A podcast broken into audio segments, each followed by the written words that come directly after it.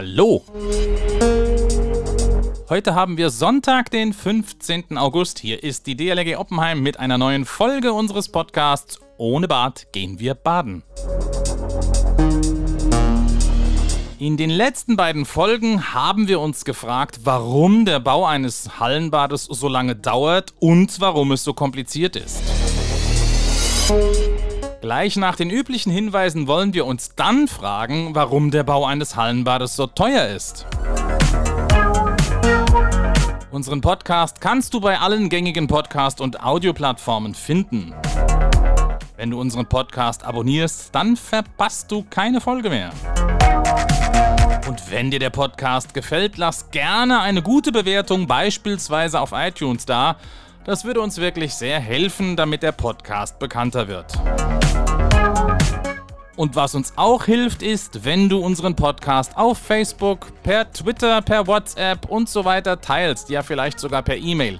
Wie gesagt, auch das hilft. Mein Name ist Andreas Lerck. Ich bin der Vorsitzende der DLRG Oppenheim und euer Gastgeber in diesem Podcast. Im März schrieb die Allgemeine Zeitung im Artikel mit der Überschrift Kann der Oppenheimer Hallenbad Neubau noch günstiger werden? Dass bislang für den Neubau des Hallenbades der Verbandsgemeinde Rhein-Selz in Oppenheim 17,5 Millionen Euro veranschlagt sind. Viel Geld. Warum kostet ein Hallenbad-Neubau so viel Geld? Nun, zwei Gründe sind in den letzten beiden Folgen im Prinzip schon angeklungen. Das Ganze dauert lange, weil eben auch europaweit ausgeschrieben werden muss. Solche Verfahren kosten nicht nur Zeit, sondern auch schon Geld. Und der zweite und wahrscheinlich wesentliche Grund, den haben wir letzte Woche behandelt. Es ist kompliziert. Alleine die zahlreichen DIN-Normen, die einzuhalten sind, schlagen sich auf der Kostenseite nieder. Ein Beispiel und durchaus ein wesentlicher Punkt ist die ganze benötigte Schwimmbadtechnik. Die DIN 19643 regelt die Aufbereitung von Schwimm- und Badebeckenwasser. Man kann ein Schwimmbecken nicht einfach mit Leitungswasser volllaufen lassen und dann sagen, so Leute, viel Spaß beim Schwimmen. Das Wasser muss kontinuierlich gereinigt und aufbereitet werden. Nicht zuletzt, weil auch jeder Badegast das Wasser im Becken verunreinigt. Mal geht jemand ins Wasser, der vorher nicht duschen war, und hinterlässt dann im Wasser, was er so alles von draußen mit reingebracht hat. Menschen schwitzen und es verirrt sich auch mal ganz ehrlich gesagt der ein oder andere Tropfen Urin im Wasser. Und zwar nicht nur bei Babys im Wickelalter. Entsprechend hoch sind die Anforderungen an diese Hygienetechnik, mit der das Wasser gefiltert, entkeimt, gereinigt und aufbereitet wird. Und diese Technik wird auch nur von einigen wenigen spezialisierten Firmen hergestellt. Und damit ist diese Technik schon mal teuer. Zudem kann man da auch nicht einfach ins Regal greifen und irgendetwas fix und fertiges in den Keller stellen. Die Technik wird auf das entsprechende Schwimmbad angepasst, hergestellt, geliefert und montiert. Dann steckt in so einem Gebäude auch entsprechende Lüftungstechnik, die mit der entsprechenden Luftfeuchte eines Schwimmbades zurechtkommt und für den Luftaustausch sorgt. Es gibt eine komplexe Elektroinstallation mit entsprechenden Steuerungs- und Überwachungssystemen.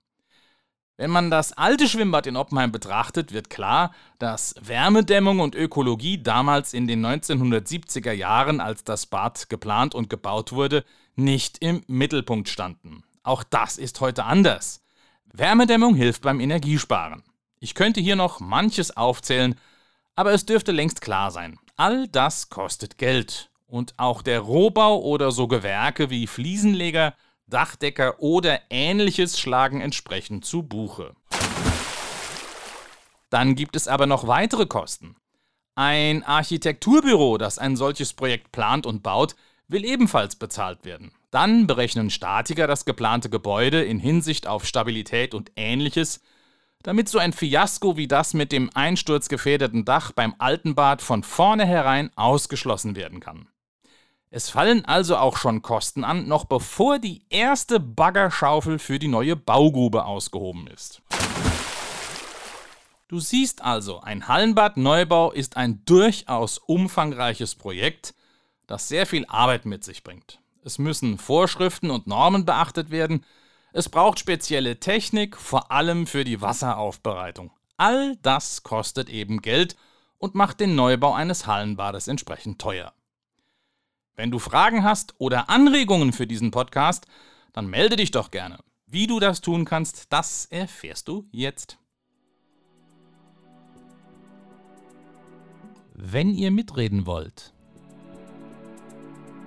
dann schickt uns zum Beispiel eine E-Mail an podcast.oppenheim.dlg.de.